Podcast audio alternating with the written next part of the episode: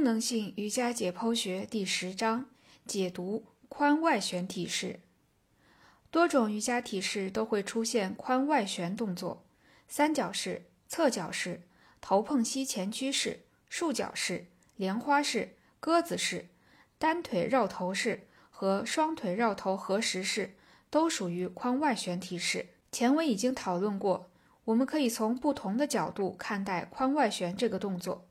在髋外旋中，我们通常会关注股骨的外旋，但这只是髋外旋内涵的一部分。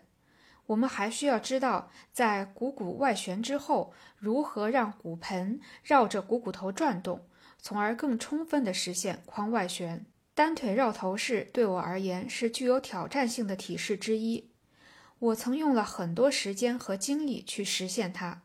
另外，如果我忙于旅途奔波，或者因其他原因无法保持体式练习，那么它会是我退步最明显的体式。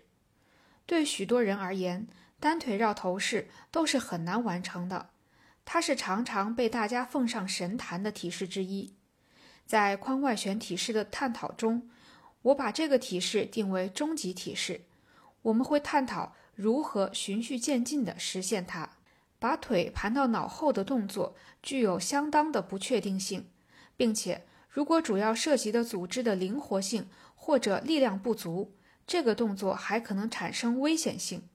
从解剖学角度解析这种体式也是复杂的，需要保持耐心。我们必须在每一个环节上都做足准备。